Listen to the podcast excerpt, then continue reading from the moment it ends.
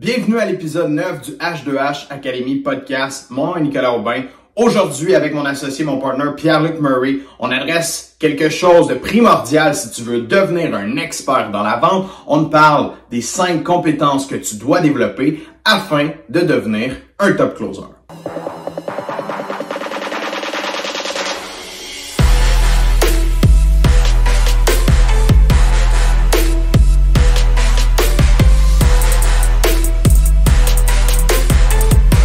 Aujourd'hui, un sujet euh, du moins très important, puis à la fois, je pense, super intéressant pour tout le monde qui nous suit sur nos différentes plateformes, euh, que ce soit sur euh, TikTok, Instagram, Facebook, dans le groupe privé, voire même dans notre blog. On va pouvoir faire un article de blog sur ça aussi.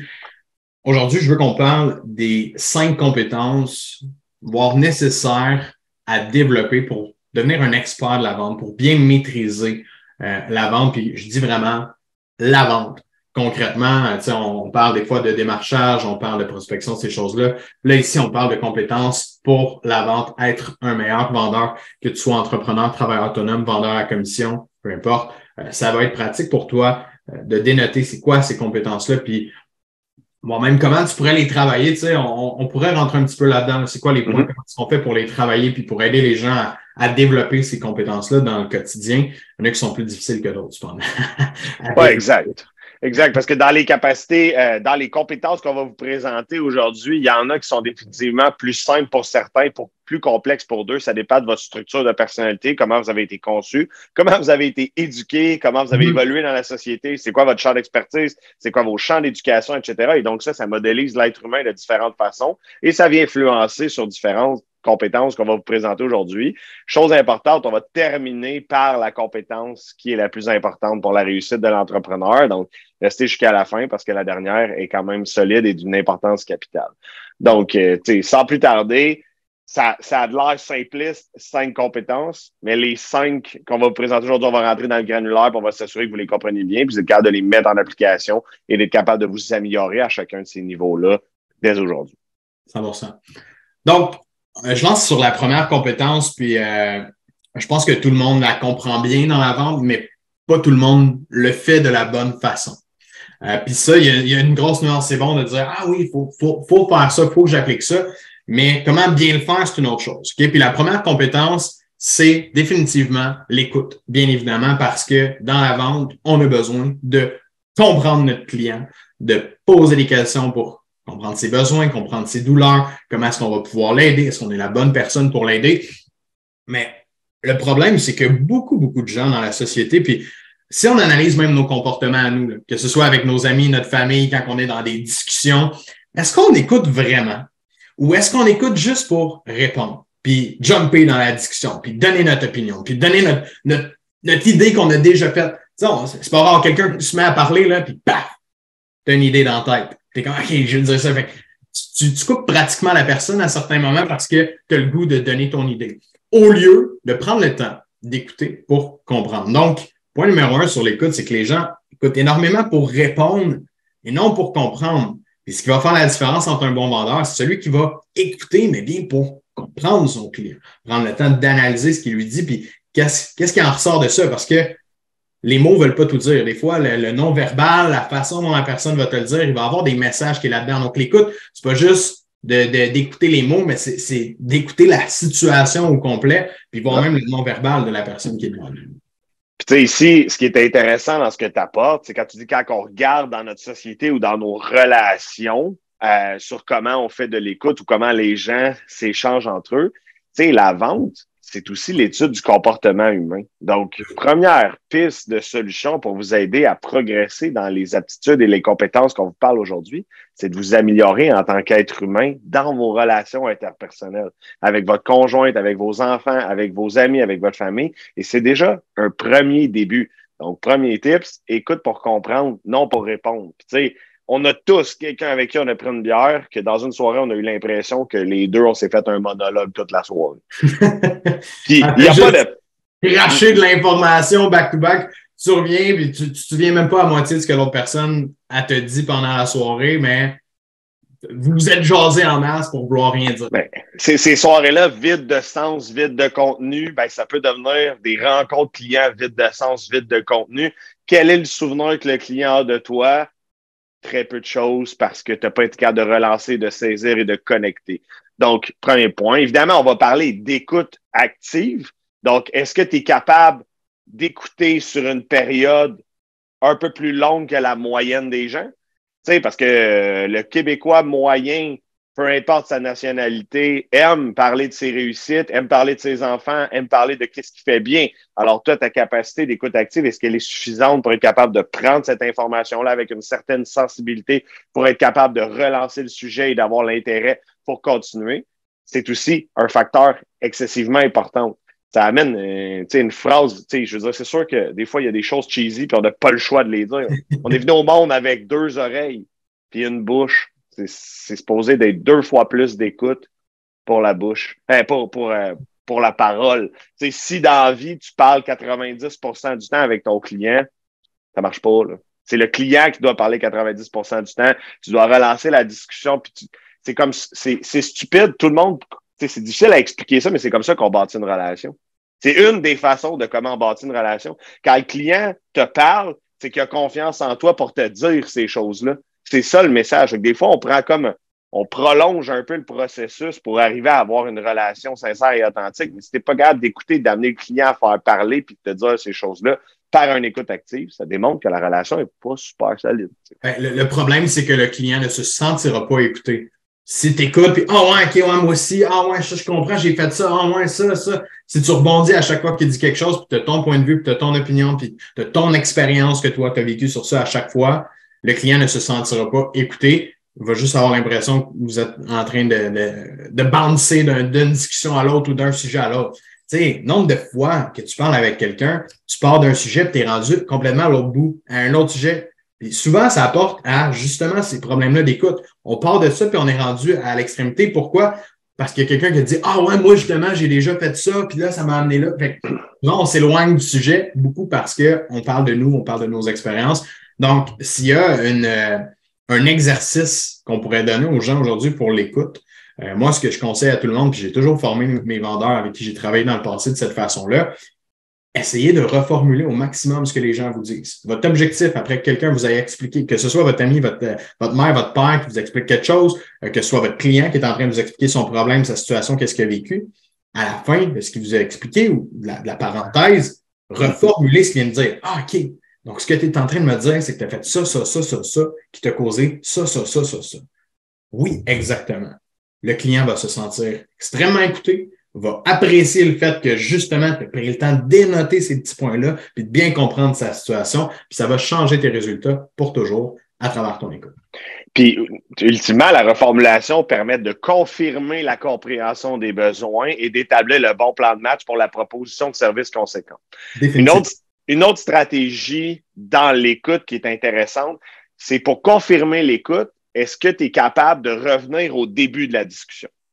Donc, ce que je veux dire, c'est les fois, les gens vont ouvrir une parenthèse, en ouvrir un autre, en ouvrir un autre, en ouvrir un autre. Donc, on part du soleil, puis on termine par la pluie, puis la tempête, puis on est rendu complètement ailleurs. Donc, est-ce que tu es capable de revenir au début pour dire Ah oui, c'est de là qu'on est commencé. Donc, pour fermer la boucle sur ce sujet-là. Et donc, on ferme une parenthèse, on en ferme une autre, on en ferme une autre. La majorité des gens qui n'ont pas une bonne écoute ne sont pas capables de garder le fil dans une discussion. Bon, là, évidemment, il peut y avoir du TDAH, il peut y avoir toutes sortes de choses. La réalité, c'est que si tu es capable de fermer les parenthèses, tu viens capsuler l'information et tu viens collecter les bonnes informations et les bons besoins pour faire ta proposition conséquente à ton client. Plus simplement, des fois, c'est juste de vulgariser ce que le client te dit. Parce que des fois, on a certains clients qui n'ont pas nécessairement les mêmes études que nous, les mêmes compétences et les mêmes connaissances que nous, mais de vulgariser pour venir faire un test de compréhension auprès du client, ça va juste amener le client même à avoir une certaine pédagogie envers vous et de dire Ah oui, oui, tu comprends ce que je te dis, c'est exactement ça que je te dis. Good. On vient de gagner des points, du capital sympathie, puis on évolue dans une relation positive avec notre client, nécessairement. Ça, c'est la, première étape dans bâtir la relation avec le client, en fond. Simplement de, démontrer que tu l'écoutes pour de vrai avec les façons qu'on vient de mentionner à l'instant. Euh, comme tu l'as dit, ça, développe du capital sympathie, du capital relation, voire même. Donc, tu t'avances vers le bon chemin dans ton, dans ton processus de vente, tout simplement. Le, point numéro un étant l'écoute. si on s'en va au numéro deux, qui est pas loin de ça quand même à un certain point, mais toutefois, peut-être un petit peu plus complexe pour certaines personnes, parce qu'on n'a pas travaillé dans le passé, c'est pas quelque chose sur laquelle on se fait éduquer nécessairement non plus, tout dépendant de la famille dans laquelle on vient, tout dépendant euh, de la, proximité qu'on peut avoir face à nos émotions puis notre sensibilité, eh bien, c'est l'intelligence émotionnelle. Est-ce qu'on est capable de se mettre dans la peau d'un client et de comprendre réellement quelles sont ses émotions? Est-ce qu'on est capable d'être intelligent, de dire, ah, il a vécu telle chose, ça doit être difficile, toi-même d'avoir une opinion sur ça, puis d'être capable de, le comprendre, puis de l'acheter parce que dans la vente, on ne travaille pas toujours avec du positif. Il y a beaucoup de gens qui travaillent avec du négatif. Donc, des clients qui vivent des situations négatives, euh, qui, cherchent une solution à ça. Euh, puis, particulièrement dans ces situations-là, l'intelligence émotionnelle est ultra importante pour justement bâtir une belle relation avec la personne. Les gens qui ont une intelligence émotionnelle, je dirais peut-être moins développée, moins proche de leurs émotions, vont avoir beaucoup de difficultés à se mettre dans la peau d'un client qui vit une situation tough en ce moment, puis ils vont penser à leur vente. Vont penser, OK, étape 2, le j'ai posé cette question. Ils vont rester dans un processus, puis ils seront pas capables de décrocher. C'est beau d'avoir un processus de vente, c'est nécessaire, mais il faut être capable de connecter avec l'humain qui est devant nous. Donc, l'intelligence émotionnelle, pour moi, je le résume à, c'est là le human to human. Exact. On est capable d'avoir ça, on est capable de bâtir des belles relations, puis de faire notre travail de la bonne façon. C'était, c'était sur ça, je voulais rebondir, tu sais, H2H, Académie, le fondement, l'idéologie dominante, c'est la relation entre deux êtres humains qui crée la transaction. Donc, essentiellement, s'il n'y a pas cette intelligence émotionnelle-là, définitivement, vous ne comprenez pas avec une certaine sensibilité ce qui se passe dans la tête du client ou dans sa problématique, puis vous n'êtes pas capable de vous connecter suffisamment au vécu du client. Encore une fois, je ramène la fameuse, le, parallèle avec la vie personnelle. Dans des conflits familiaux, dans des conflits entre, euh, entre amis ou tout simplement des discussions un peu plus corsées, si tu es constamment focus sur ton émotion puis tu n'es pas capable de comprendre le parti ou la position de l'autre, très difficile de, démontrer une certaine intelligence émotionnelle envers ta clientèle. Fait que si le travail qui est à faire, c'est développe cette sensibilité-là, apprends à te connaître toi-même. Es-tu capable de comprendre et de démêler les émotions qui sont vécues dans, dans ta tête, dans ton corps, pour être ensuite être en mesure de comprendre c'est quoi qui est vécu? Dans la tête du client pour être capable d'être sensible au point de comprendre puis d'avoir suffisamment de précision pour connecter, puis d'être capable de se permettre une, une hypothèse. En ce moment, ce qui est ressenti, c'est de la tristesse par rapport à ça. Je suis, désolé que ça vous amène à réfléchir comme ça, puis que mon objectif, c'est pas de vous rendre triste, mais j'ai besoin de cette information-là. Il y a très peu de vendeurs qui sont capables de se rendre à ce niveau-là. Et puis pourtant, c'est la sensibilité qui est nécessaire dans certains types d'industries. Vous vendez des robots, on s'entend-tu, vous irez pas dans les, robots des automatisations, vous irez pas dans, dans l'émotion. Par contre, peut-être, on a un étudiant qui est en optimisation. Si l'entrepreneur est en train de faire faillite parce qu'il n'y a pas de main-d'œuvre, il faut absolument aller toucher cette corde-là. N'est pas capable de recruter et qu'il travaille 7 jours sur 7, sa femme est sur le bord de s'en aller ou son chum est sur le bord de s'en aller. C'est de l'émotion, on peut réduire, il faut être capable de connecter à ça, il faut être sensible à ça. Mais ça commence dans les relations interpersonnelles avec votre conjoint, votre conjoint, vos amis. Le devoir, l'exercice qui est à faire ici, c'est est-ce que tu comprends tes émotions? Es-tu capable de mettre un mot exact sur chacune de ces émotions-là? Puis aujourd'hui, c'est sûr, les, les, gens nous regardent, on a l'air de deux boys, des toughs. Mais je pense que c'est une capacité qui est importante de, de démêler toutes ces émotions-là, d'être capable de les pointer pour ensuite être capable de comprendre c'est quoi l'émotion qui est dans la tête du client. Puis à partir de là, ben, on avance beaucoup plus rapidement dans l'intelligence émotionnelle, puis les gens le sentent. Tu sais, quelqu'un qui, qui est fake ou qui est plaqué, son intelligence émotionnelle, elle n'est pas bonne et ça paraît. Ça dégage directement. C'est écrit dans sa face. Un narcissique ne sera pas capable d'intelligence émotionnelle. Il ne sera pas capable. Ça, ça me fait beaucoup penser, tout ce que tu viens de mentionner par rapport à ça. Je, pensais à quelque chose justement en, t'écoutant. Puis les gens ont beaucoup de facilité à développer des relations dans la vente avec les expressifs. Puis euh, moi, le premier, quand j'ai commencé à vendre, mon intelligence émotionnelle n'était pas développée. Euh, j'étais, ce que je mentionnais tantôt, justement, un peu à la robotique, à rentrer dans mon processus de vente, étape 1, étape 2, étape 3. Puis on dirait que je voyais ça comme comme juste des, étapes et non une relation humaine. Puis ma facilité de vendre avec justement les clients qui sont plus expressifs, qui s'ouvrent beaucoup, ben, c'était là parce qu'ils s'ouvraient à moi. J'avais pas besoin de faire grand-chose. C'était eux qui venaient ouvrir ma coquille plus que l'opposé, si on veut. Euh, puis pour beaucoup de gens en vente, c'est facile avec les expressifs pour cette raison-là.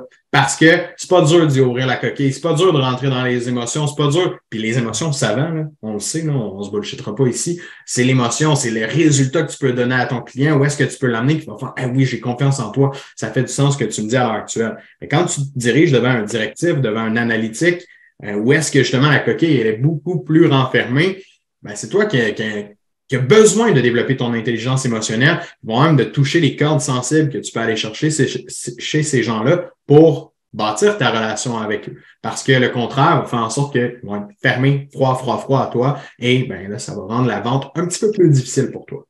C'est clair. Puis ici, c'est tout qu'un défi d'aller ouvrir quelqu'un qui a des croyances limitantes envers les vendeurs, qui a des croyances limitantes envers ton, ta personnalité ou qu'elle-même n'est pas quelqu'un qui s'ouvre. Des fois, il faut lancer des lignes, il faut vraiment aller gratter différents angles pour essayer d'aller chercher cette connexion émotionnelle-là qui est nécessaire selon, hypothétiquement, c'est comme ça que nous on travaille, c'est ça qu'on enseigne, c'est cette relation-là qui crée la transaction. Donc, voilà.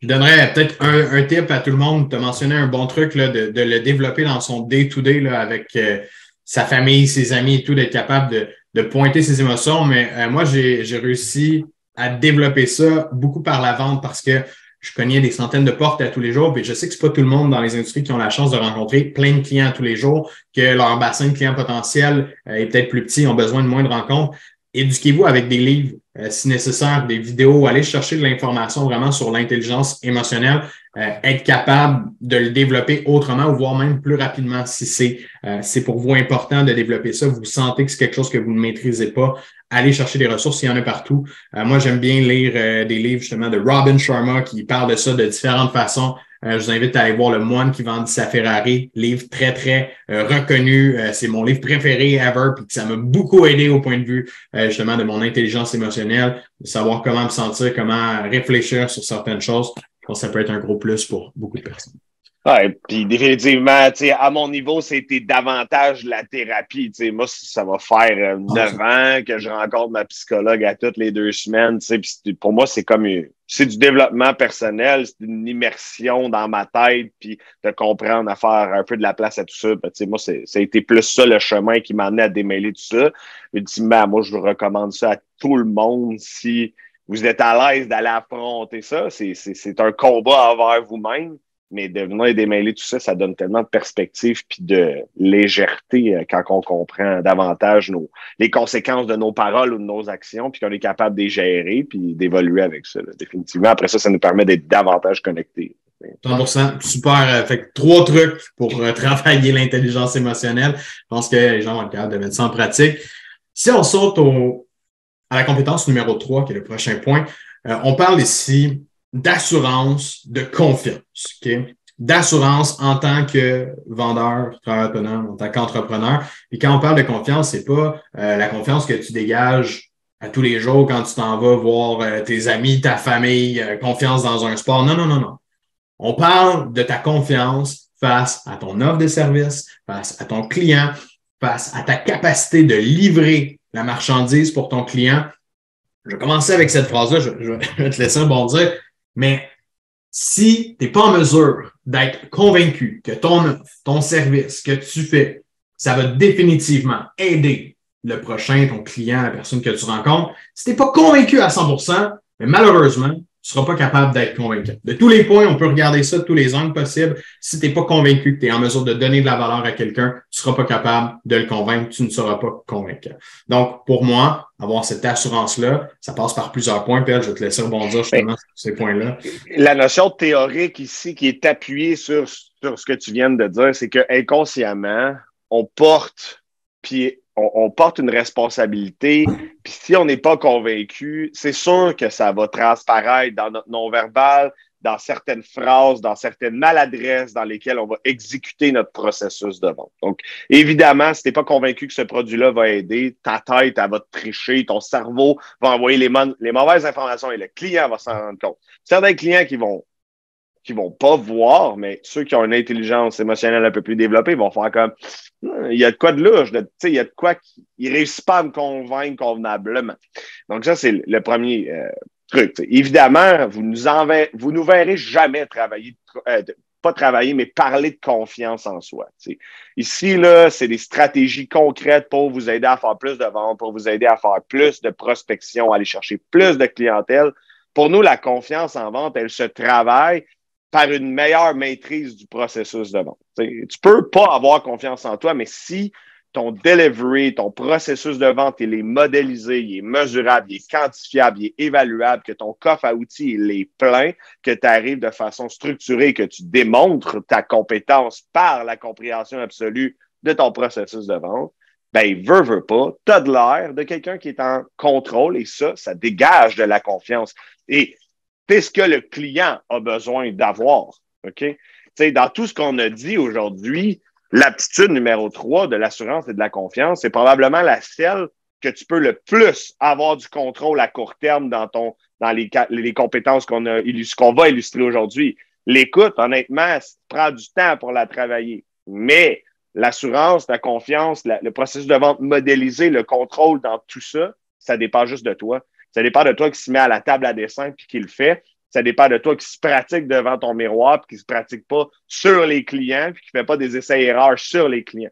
Ça dépend juste de toi, cette attitude-là. Quand, tu es préparé, que tu es outillé pour aller à la guerre, ben, tu arrives confiant. Si tu t'en vas à la guerre, tu t'es pas entraîné, tu t'es pas préparé, tu arrives, tu n'as rien, tu n'as pas d'armes, qu'est-ce qui se passe? Ben, tu te sens tout nu puis tu cours de bord de l'autre côté. Évidemment, tu es devant ton client, tu es en train d'y parler, d'y présenter ton offre, mais ça se voit que tu shakes comme une feuille. Hey, nombre de fois que ça m'est arrivé, moi, initialement, là, que je savais pas trop où je m'en allais dans la vente. La seule chose qui était mon guideline, on va en parler après, mais c'était mon contenu. Je savais de quoi je parlais, mais comment le deliver, mon processus de vente, je n'avais aucun contrôle sur ça. Puis ce qui faisait en sorte que je dégoûtais. No joke, J'avais chaud. Je présentais chez un client, j'avais chaud. Qui allait acheter un gars qui, qui est là, qui parle devant lui? J'avais toutes les bonnes intentions du monde, hein, en passant pour ceux et celles qui se reconnaissent là-dedans. je savais que je pouvais aider le client. Je savais que j'avais un bon produit, un bon service. Ce que je lui disais, c'était all true du début à la fin. Sauf que je le disais de façon complètement déroutée. Je partais avec le prix, je donnais ça après, je ça n'avait aucun bon sens la façon dont je le faisais, ce qui faisait en sorte que J'essayais de respecter mon modèle, mais je le connaissais pas par cœur. Pourquoi? Parce que je ne l'avais pas pratiqué suffisamment. Je ne maîtrisais pas sur le bout de mes doigts mon processus de vente. Donc, ça me causait du stress. Ça faisait en sorte que je dégageais tout sauf de la confiance. Je connaissais mon produit, là. J'en ai parlé tantôt. Dans le Sales Bootcamp, j'en ai parlé tantôt. Le, le, détecteur de mouvement, je te dire exactement comment il fonctionnait, c'était quoi son angle, qu'est-ce qu'il captait, à quelle hauteur, pourquoi, comment. Mais de, rentrer dans le processus de vente, c'est pas ça, c'est pas de parler des caractéristiques, c'est d'avoir vraiment des étapes claires et précises qui nous avancent vers un closing. Et ça, malheureusement, j'étais décousu là-dedans. Donc, le, le, processus, super, super, super important. L'autre point, PL, euh, encore plus important, voire même plus facile à contrôler, ben, c'est son contenu, justement. Si mm. tu sais pas de quoi tu parles, si tu arrives, tu n'as aucune idée de ton produit, ton service, comment il fonctionne, c'est quoi les, les, paramètres de ça. Si tu n'es pas en mesure de dégager de la confiance face à ton offre de service, savoir comment ton offre de service elle est, elle est bâtie, comment elle fonctionne, comment tu peux la livrer à ton client, mais malheureusement, tu viens d'échapper un gros morceau qui est très facile à aller chercher. D'apprendre tes produits, d'apprendre tes services, c'est quelque chose que n'importe qui est capable de faire sur un ordinateur. Développer l'écoute, l'intelligence émotionnelle, on en a parlé tantôt, ça peut être beaucoup plus laborieux pour quelqu'un de faire ça, ça peut être beaucoup plus difficile parce que ça, demande du travail sur soi, alors que ça, c'est de la mémoire, tout simplement.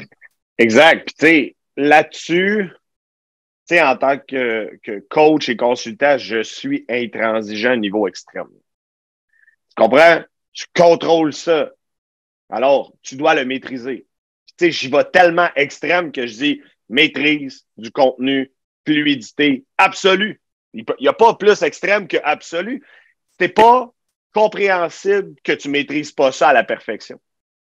C'est juste pas compréhensible. Tu laisses de l'argent sur la table à tous les jours parce que tu es paresseux, parce que tu fais du laxisme. Va à la table à dessin, fais tes devoirs, puis apprends. Puis fais ce que tu dois faire pour performer. Ce que tu peux contrôler dans ta business, tu dois le maîtriser à 100% That make no fucking sense que tu fasses pas ça. C'est du laxisme, c'est de la paresse, tout simplement. On va appeler un chat un chat, là. Arrêtez de, de, de, vous pratiquer sur vos clients puis d'essayer de bâtir votre processus en faisant du SRR. Vous nuisez à votre carte de crédit mental en faisant, en faisant ça. Vous brûlez des leads, vous perdez de l'argent si vous faites du lead gen, vous perdez du temps parce que vous faites de la prospection, parce que vous êtes paresseux puis vous n'allez pas vous pratiquer. C'est quoi j'ai fait avec toi, Nico, quand il fallait que tu apprennes ton processus de vente? Je ne pourrais pas te dire le nombre de fois que je l'ai fait, mais j'ai été enfermé dans la salle de bain pendant un bon moment à pitcher devant le miroir. C'est ça. ça puis, tu sais, je, je, parlais avec euh, un de nos étudiants cette semaine, puis euh, la semaine passée, puis on riait parce que j'ai demandé, tu fais combien de pitches de vente par semaine? Puis il disait deux ou trois. Fait que j'étais comme, si tu prends vendredi après-midi, puis tu fais 200 pratiques devant le miroir, c'est l'équivalent de deux ans de, pitch, où tu t'es pratiqué sur des clients en une après-midi. As-tu pensé comment ce conseil-là peut changer le cours d'une entreprise demain faire boum, exploser les, les, ventes? Parce que cette progression-là, elle est lente et là, l'essai-erreur, tu peux même continuer à te questionner. Mais quand ton processus est modélisé puis que tu le mets en branle puis tu frappes sur le clou, à un moment donné, tu vas finir par être un expert dans ce processus-là. Mais tu peux le contrôler toi-même. So, arrête de niaiser puis fais-le. 100% Je t'amènerai avec un point pour euh, justement l'aspect confiance puis assurance. Je sais que les gens qui vivent encore du syndrome de l'imposteur, qui sont des nouveaux travailleurs autonomes, des nouveaux entrepreneurs, puis peut-être qu'ils sentent pas que leur place, elle est là dans, dans ce monde-là encore, malgré qu'ils ont un très bon service, qu'ils sont capables de livrer la marchandise au maximum. Euh, souvent, ça va se démontrer, ils vont, baisser les prix rapidement pour aller chercher des ventes, vont vouloir lancer des informations rapidement aux clients. Il y a plein de, plein de petites erreurs qu'on va faire lorsqu'on vit du syndrome de l'imposteur. Fait que j'inviterai à tout le monde qui se sent dans cette situation-là à l'heure actuelle euh, après ce podcast-là, si vous voulez, allez sur euh, Spotify, YouTube, euh, Apple Podcasts. On a l'épisode 2 qui est axé sur le syndrome de l'imposteur, ce qui va vous donner des outils pour s'en débarrasser, mieux le comprendre, travailler avec ça. Pourquoi le syndrome de l'imposteur vous donne autant de fil à retordre dans la vente? C'est important de s'en débarrasser. C'est important du moins commencer par le comprendre. allez écouter cet épisode-là, ça va vous donner un gros coup de main si justement votre confiance, votre assurance, vous coûte cher à cause de ce fameux syndrome de l'imposteur. Voilà. Euh, j'avais une petite joke de prévu euh, pour, pour la plugger ici. Pour, tout le monde a déjà entendu cette, euh, cette joke-là, probablement. Si tu n'es pas convaincu, ben, tu es un convaincu, right? Donc, gardez ça en tête, là. C'est exactement ça. Si vous n'êtes pas convaincu en vente, you're done. C'est fini. Ton client n'achètera pas de toi. Et puis moi, là, j'aimerais que tu ramènes, tu sais, la, la, joke que tu as faite cette semaine par rapport au cheval, s'il vous plaît. C'était délicieux. Sais, la réalité, c'est que si le client n'a pas de besoin, mm-hmm. c'est clair que tu peux pas être convaincu de lui vendre quoi que ce soit. Parce que là, c'est de la vente à pression, c'est limite malicieux, tu y vises dans le fond de la gorge pour qu'il le prenne. C'est pas les bonnes raisons pour qu'un client achète. Alors, s'il vous plaît, redonne-nous ta phrase. Écoute, cette joke-là, elle est simple, c'est pas moi qui l'ai inventée, hein, by the way. Mais si un cheval a pas soif, tu peux, peux pas l'amener à la rivière puis le forcer à boire. Donc, pour tout le monde, si vos clients n'ont pas de besoin à l'heure actuelle, s'il n'y a aucun besoin présent, n'essaye pas de créer un besoin de toute pièce. Il n'y en a pas de besoin à l'heure actuelle. Donc, si tu essaies de convaincre quelqu'un par ta confiance, son assurance, ce cheval-là, il n'a pas soif, tu ne peux pas le forcer à boire. Donc, quand est easy, on ne pousse pas où est-ce qu'il n'y a pas besoin euh, d'avoir d'efforts ou de, de, de temps à investir là-dedans. Merci, Nico. pour tous ceux qui nous suivent depuis un certain temps, vous savez qu'on utilise beaucoup d'images pour illustrer des exemples, puis pour vous donner une meilleure perspective. Je pense que dans la pédagogie qu'on veut vous donner, on veut vous donner des images suffisamment fortes pour vous faire rire, pour vous faire imaginer à des concepts mais ça, c'est une forme d'apprentissage qui vous permet de sortir d'un aspect très théorique pour comprendre un concept. Puis c'est en mélangeant ces différentes formes d'apprentissage-là qu'on s'assure que le contenu, il y a une meilleure intégration en mémoire à long terme. Et c'est pour cette raison-là qu'on se permet de faire des blagues, on a des images qu'on sort comme ça, parce que lorsque ça va vous arriver d'un client qui n'a absolument aucun besoin, ben, je vous souhaite de passer au cheval, passer de forcer un cheval à boire pour vrai. Vous allez voir, vous allez forcer pour de vrai. Puis finalement, vous allez juste sortir de cette rencontre-là en disant fuck off, c'était un mauvais lead, puis il n'y en avait pas de besoin. c'est comme de, de, dire au cheval, hey, t'as soif? Hein? Non, j'ai pas soif. Ben oui, t'as soif. Ben non, j'ai pas soif. Ben oui, t'as soif. Je te dis que j'ai pas soif, reste-moi patience, Steve. c'est le même principe. Essayer de convaincre quelqu'un qui veut pas, c'est en plein ça. Euh, on passe au prochain point. Euh, la curiosité, mesdames et messieurs, il y a quelqu'un qui l'a sorti. On avait posé une question là, à travers euh, notre groupe H2H Academy, les top closers. puis quelqu'un avait répondu ce point-là. Je pense qu'il était là sur le live tantôt, David. En plus, la curiosité, pour moi, c'est une compétence des plus importantes. Je dis dans la vente, mais je vais dire dans la vie. tout simplement, moi, je trouve que c'est tellement cool quelqu'un qui a de la curiosité dans la vie. Puis c'est les gens avec qui j'adore le plus travailler. Euh, que ce soit des collègues, euh, des amis, de la famille, que ce soit des, euh, des, clients qu'on a ici chez H2H. Pour moi, les gens curieux, j'adore travailler avec eux. Pourquoi? parce qu'ils avancent plus vite que tout le monde. Eux autres, justement, toi, pendant que tu es avec ton cheval qui veut pas aller boire, là, ben, eux autres, ils ont, trouvé un cheval, puis ils ont mis une carotte en avant, puis ils avancent pas mal plus vite. Pourquoi? Ben parce que la curiosité t'apporte à apprendre. Puis quand on dit apprendre, ça va t'aider quand on parlait d'aller acquérir les, les, les, compétences nécessaires par rapport à ton produit, comment il fonctionne. Tu vas être curieux, tu vas vouloir l'apprendre. C'est quoi la bonne méthode de prospection? Je vais être curieux, je veux l'apprendre. C'est quoi le bon processus de vente? Je vais être curieux, je veux l'apprendre. Même chose au point de vue de tes clients. Si tu es curieux face à tes clients, qu'est-ce qu'ils vivent justement? Qu'est-ce qu'ils ont vécu? où est-ce qu'ils se sont rencontrés? Qu'est-ce c'est quoi l'idée de lancer cette business-là? D'où est-ce que ça vient? D'où est-ce que tu es parti? La curiosité va apporter les gens à bâtir des relations exceptionnelles, à s'intéresser pour de vrai aux gens. Puis pas juste parce que c'est l'étape 2 de ton processus de vente. Tu t'intéresses parce que c'est intéressant. Puis mon truc pour la curiosité, je vais te laisser banter après, mais mon truc pour la curiosité, essayez d'apprendre quelque chose de nouveau à chaque fois que vous rencontrez une nouvelle personne, un nouveau client. Si c'est son histoire à lui qui va te raconter, je suis sûr que tu vas être capable de de ressortir un apprentissage, quelque chose qui est arrivé, qui va être intéressant de tout ça. Soit son histoire de business, euh, qu'est-ce qui l'a amené à faire cette job-là dans la vie. Sois curieux au point d'apprendre quelque chose de quelqu'un à tous les fois, et tu vas voir que tes relations vont se bâtir de façon beaucoup plus facile, honnête, transparente, sincère. Et ça, ça vend. Ça vend en Ça n'a pas de prix. Puis, tu sais, pour faire du rebond sur le hack que tu as dit, c'est-à-dire d'apprendre quelque chose de nouveau, tu sais, euh, on va pas se mentir non plus. Hein. Ça rend le travail de vendeur et d'entrepreneur qui fait de la vente beaucoup plus intéressant.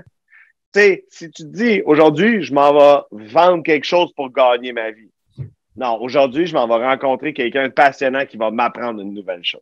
Mm-hmm. Tu sais, honnêtement, puis ça fait que ça crée des traces nésiques importantes envers ces clients-là. Tu sais, des histoires de choses que j'ai rencontrées, que j'ai appris, je peux en déballer des centaines, voire des milliers, là, des souvenirs incroyables avec des clients, avec des lifestyles incroyables. Tout le, monde a, tout le monde a un passé, tout le monde a un vécu qui mérite d'être euh, considéré puis appris, là, ultimement. Donc, moi, c'était vraiment cet aspect-là ici, c'est que la curiosité va te permettre d'atteindre euh, justement de poser des questions, puis le client va le voir que tu es sincère, que tu es authentique, puis que tu es vraiment intéressé. Donc, ça, c'est le premier point. Puis le deuxième, ben, c'est de protéger sa carte de crédit mental. Je suis un peu gossant avec ce concept-là. Je m'excuse si vous le trouvez gossant, mais si vous voulez faire de la vente dans votre entreprise pour le long terme, vous avez besoin de mettre en place des astuces qui vont vous protéger et donc d'apprendre des choses sincèrement. Ça va faire que le soir, quand vous allez revenir à la maison, même si vous n'avez pas closé, parce que bon, shit happen, ça arrive, faire 0 sur 3, 0 sur 4. C'est la vie, hein? Ça nous amènera à notre prochaine compétence. euh, mais ultimement, ça fait partie des enjeux entrepreneuriales de ne pas toujours clore des ententes. Ceci dit, si vous avez appris des choses, OK, puis que vous avez appris des choses fantastiques, bien, vous allez avoir de quoi jaser avec votre conjoint, votre conjoint. Vous allez pouvoir vous dire, je n'ai pas closé, mais j'ai eu une nastique de belle journée, puis j'ai appris plein de choses. donc, pour moi, la curiosité, c'est important pour la relation client, mais c'est aussi une belle protection pour ta tête. Définitivement. J'espère que quelqu'un aujourd'hui qui s'est dit comment je peux améliorer mes relations clients, j'espère que ce point-là, vous allez vouloir l'enclencher parce que il est simple à générer. Puis peut-être difficile au début, en sens que c'est pas tout le monde qui a l'habitude de de, poser des questions, de vouloir en savoir plus sur les autres. Ça va peut-être être nouveau dans votre routine de vente ou dans votre façon de travailler avec des clients, mais donnez-vous un objectif. Donnez-vous un objectif que soit de connaître le nom des enfants euh, de votre client, il fait combien de temps qu'il habite là, c'est quoi sa job avant, qu'est-ce qu'il a apporté là? Donnez-vous des objectifs concrets, de dire, OK, je veux apprendre telle chose, telle chose, telle chose sur mon client au minimum. Ça, ça va vous pousser à poser des questions, à être curieux face à votre client. Plus le temps va aller, plus ça va être naturel pour vous de le faire. Au début, on se donne des petits objectifs. Alors, on va être capable de grandir ces objectifs-là, puis vraiment de le faire de façon authentique, sincère. Notre dernier point, PL, euh, et non le moindre, super important, tu l'as mentionné, on veut être en mesure de continuer. Qu'est-ce que je dis par être en mesure de continuer? C'est tellement facile de quitter la vente. C'est tellement facile de quitter l'entrepreneuriat, le, le, le, nouveau rôle dans lequel on s'est lancé en tant que travailleur autonome.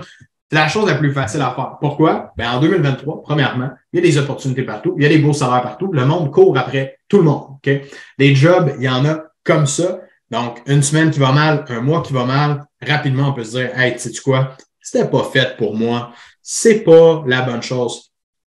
Pourtant, tu es à la bonne place, tu fais la bonne affaire, tu t'es dit un jour que c'était une bonne idée. Un mois plus tard, après avoir vécu des défaites, tu dis, ah non, c'est plus une bonne idée finalement. Si c'était si facile que ça, la vente, l'entrepreneuriat, le travail autonome, tout le monde le ferait demain matin. Qu'est-ce qui sépare les gagnants des perdants là-dedans? Puis désolé d'être froid comme ça, mais c'est exactement ça. C'est la résilience, mesdames et messieurs. Est-ce que tu es capable de te retrousser les manches? Est-ce que tu es capable de dire, hey, you know what? Je travaille de la bonne façon, j'avance, je fais des efforts, je sais que je fais ce que je dois faire à tous les jours pour être un meilleur vendeur, être une meilleure personne, être un meilleur entrepreneur? Ben, continue, puis lâche pas. Parce que si tu lâches, tu vas te mentir à toi-même. Tu t'es dit un jour que c'était une bonne idée de le faire, right? Les personnes qui t'ont tordu un bras, qui t'ont dit lance-toi à ton compte, stick. Personne, absolument personne qui a fait ça. Mm. La résilience, pour moi, c'est la compétence finale, plus difficile peut-être à développer pour quelqu'un qui est nouveau, du moins, euh, dans le monde de l'entrepreneuriat, ou quelqu'un peut-être, euh, on pourra en parler, quelqu'un qui a peut-être vécu moins de défis dans sa vie en général. Exactement, tu sais, puis je pense que c'est super important ici de venir définir théoriquement la résilience. Mm-hmm. C'est la capacité à rebondir à des événements traumatiques. OK? Tu sais, puis le mot traumatique est super important ici, là, avant de rentrer plus loin, parce que c'est traumatisant échouer en affaires. C'est traumatisant faire faillite. C'est traumatisant pas closer, avoir l'impression d'avoir aucune compétence. Parce qu'il n'y en a pas de filet de sécurité. On en a déjà parlé. Il n'y a rien qui te retient en arrière. Fait que tu marches sur un fil au-dessus d'une précipice, puis si tu tombes, tu vas te planter. Mais il faut que tu sois capable de t'accrocher après le fil puis de te relever. c'est ça la capacité à rebondir. C'est pour ça que c'est si difficile l'entrepreneuriat. Quand toute ta vie, tu es habitué d'être réconforté avec un salaire qui rentre à tous les jeudis, c'est normal qu'à 35 ans, avec un enfant, ça soit méga stressant sortir de cette zone de confort-là pour pouvoir aller de l'avant. La réalité, c'est qu'en business, il n'y en a pas de cadeaux. Et il n'y a pas de. Il y a, des freebies, hein, des, petites ventes faciles. Mais la réalité, c'est qu'il n'y en aura pas de cadeaux puis que ça va être difficile. Tu vas recevoir plus de noms que oui. Tu vas fesser des murs. Il va y avoir des pandémies qui vont te rentrer dans la face. Il va falloir que tu survives. Il va y avoir des récessions économiques qui vont arriver les clients vont te ghoster, il va avoir des no-shows, il va y avoir tellement d'impondérables. Alors, comment es-tu en mesure de rebondir? Évidemment, cette capacité-là ne se développe pas de façon simple. Il faut le vivre, il faut résister. Il faut vraiment développer une résistance. Puis à un certain moment, à chaque année que vous tournez une page de votre livre de votre vie entrepreneuriale, vous allez regarder en arrière, vous allez faire Good, j'ai pris du galon, j'ai pris de l'expérience, je continue à avancer. Et puis, la réalité, Nico, c'est qu'à chaque année, c'est de plus en plus facile. Qui, la première année, quand je recevais des mises en demeure, je pouvais être deux jours à pas parler à personne parce que j'étais comme, mon Dieu, je suis mauvais. Tu sais, je veux dire, honnêtement, c'était ça qui me faisait le plus capoter. Euh, dans ma business de sécurité, je recevais à tous les mois. C'était quand même intense. Euh, fait que ça, c'était gossant. Mais sinon, autrement, des employés qui démissionnaient. J'ai des souvenirs, là. Et d'avoir une démission, puis de prendre ma poubelle, puis de vomir dans la poubelle, parce que j'étais comme, que c'est ma faire de ma vie? Je réussirai jamais.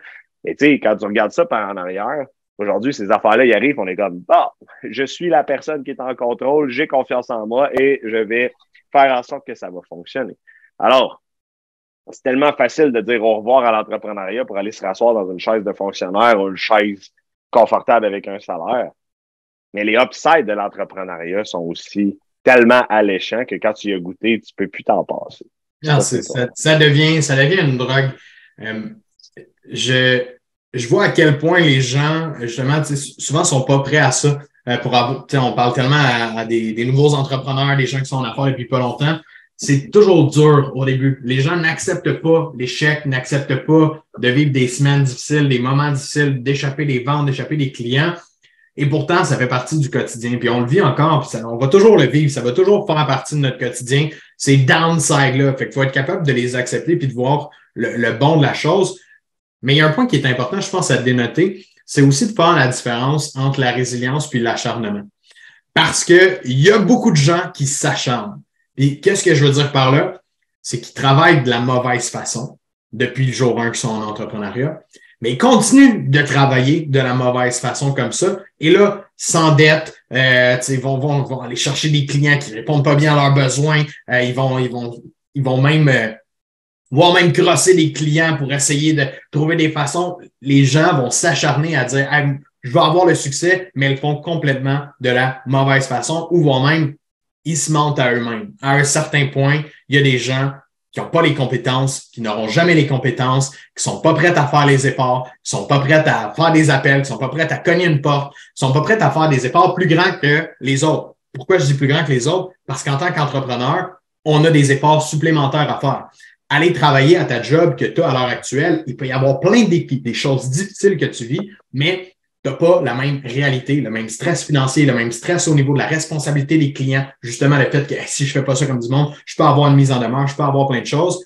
Donc, il y a des gens qui s'acharnent à faire de la business pour les mauvaises raisons, souvent, tout simplement. Puis ils continuent, puis ils continuent, puis ils continuent. C'est pas fait pour eux aussi à un certain point.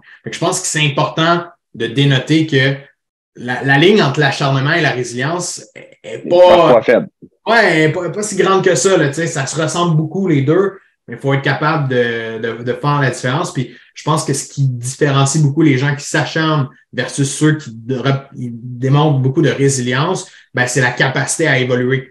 Euh, ce qu'on a parlé tantôt justement au niveau de l'intelligence émotionnelle, capable de comprendre qu'est-ce qu'on. Intelligence émotionnelle, mais là, j'ai ajouté l'intelligence d'affaires Numéro deux, donc d'être capable d'étudier, de comprendre qu'est-ce qu'on a fait de bien, qu'est-ce qu'on a fait de mal, comment est-ce qu'on peut s'améliorer dans certaines situations. Ben, la personne qui s'acharne ne fera pas d'auto-évaluation sur elle-même, ne regardera pas ce qui est bien, ce qui est mal, elle continue juste à se frapper à la tête sur le même arbre depuis le début. Il tombera jamais cet arbre-là, c'est elle qui va tomber bien avant l'arbre, on est d'accord? Donc, très important de faire la distinction entre les deux. Et si toi, tu écoutes ça en ce moment, tu as l'impression que tu fais de l'acharnement, que tu fais la même affaire depuis deux ans, ça marche pas, ton front commence à être rouge pas mal, là, à force de le taper sur l'arbre, ben, dis-toi, faudrait que tu tasses pour pas rentrer dans l'arbre encore. Tasse-toi à côté, puis avance. Tu vas rentrer dans un autre arbre plus loin. Rentre dedans, tasse-toi, va, vers un autre arbre. Il faut que tu avances dans ton processus. Tu ne peux pas toujours reculer ou stagner, parce que là, c'est de l'acharnement. C'est apprendre à corriger la trajectoire. Puis dans la résilience, le conseil qu'on a pour vous, ce qui est le plus payant dans les événements traumatiques ou les événements difficiles de l'entrepreneuriat, c'est de les, le, terme, c'est d'embrasser l'événement et de comprendre la provenance pour pouvoir en tirer un apprentissage. sais, notre motto classique pour tous nos employés ou tous nos partenaires, c'est tu as le droit de faire une erreur une fois, mais fais-la pas deux fois. Tire un apprentissage, corrige la situation et avance. Quelqu'un qui répète la même erreur over and over and over, pas quelqu'un qui s'acharne, c'est un con. c'est comme un moment donné, c'est normal que ça marche pas tes affaires si tu fais toujours la même erreur. Corrige-toi, aie la décence d'introspective. Si t'es pas garde d'introspection, sorry, c'est pas fait pour toi l'entrepreneur. Fin de l'histoire.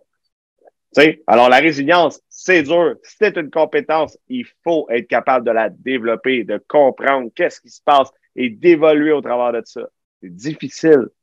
Mais lorsque vous allez comprendre pourquoi les choses vous arrivent, vous allez être en mesure de les corriger et ça va toujours être de plus en plus facile.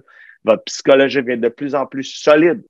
Puis à faire de ça, vous allez toujours, il y a toujours des événements qui peuvent vous, vous ébranler. Mais les choses qui vous ébranlaient autrefois ne vous ébranleront probablement plus dans l'avenir. Et c'est comme ça qu'on devient un entrepreneur plus solide, plus fort, plus dominant dans notre créneau. C'est tout on, a on, a, toujours des nouveaux défis. C'est les, les choses qui, avant, on va être capable de dealer avec les défis qu'on a vécu avant, ça va être comme, OK, celui-là, il est facile, mais plus qu'on évolue en entrepreneuriat, on a toujours des défis, puis ces nouveaux défis-là, ben, à un certain point, on apprend à les maîtriser, puis on avance, puis on avance. On va toujours en frapper des défis, ça fait partie de la game. Mais en développant une résilience, on, on sait qu'est-ce qui s'en vient. On sait qu'est-ce qui est en avant de nous aussi. Hey, un prochain défi qui va arriver, je le sais, ça va arriver. On va se préparer du mieux qu'on peut. On, va l'apprendre à la tempête. On va rider sur la tempête. On ne calera pas pendant que ça va arriver. C'est ça. Puis si on cale, ben, on va, on va retrouver une façon de renaître de nos centres et de repartir parce que l'entrepreneur, tu sais, honnêtement, je terminerai là-dessus, là un jour, un de mes employés, qu'on connaît tous les deux, je n'aimerais pas son nom, il m'a spécifié que sans lui, j'étais rien. Et ce jour-là, j'ai compris que j'avais vraiment pas besoin de personne, puis que c'était pour être moi qui allait toujours tenir la business au bout de mes bras, puis que j'étais capable, peu importe qui arrive, peu importe qui qui quitte, que je donnerais jamais l'impression de faiblesse auprès d'un employé. Pour qu'il y ait eu cette perspective-là, c'est qu'il voyait qu'il y avait une certaine faiblesse, puis j'ai décidé de la corriger, puis que peu importe c'était qui, j'allais retripler fois, j'aurais multiplié fois mille les efforts, j'aurais sauvé ma boîte. Pareil. La réalité, c'est qu'aujourd'hui, si tout chie, il reste encore toi, il reste ton intelligence d'affaires, il reste les processus, coupe les dépenses, réduit ça à la base, puis on repart.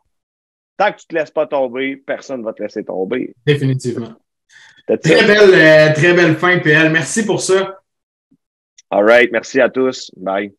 Merci d'avoir été avec nous pendant tout cet épisode. Si tu souhaites développer davantage tes compétences en vente, si tu crois que ben, t'en manques encore pour devenir un top closer, je t'invite à venir nous rejoindre sur Facebook dans un groupe dans lequel on va partager des outils, des Facebook Live, des conseils, des trucs, des astuces. Euh, c'est le groupe Accélération pour vendeurs à commission H2H Academy, les top closers. Devrait y avoir un lien pas trop loin ici avec lequel tu peux rejoindre facilement le groupe. Sur ce, je souhaite d'excellentes ventes. N'oublie pas de partager à tes amis, tes collègues, des gens euh, qui pourraient bénéficier de ça, qui pourraient s'améliorer eux aussi afin de développer leur vente, afin d'aller chercher plus de clients.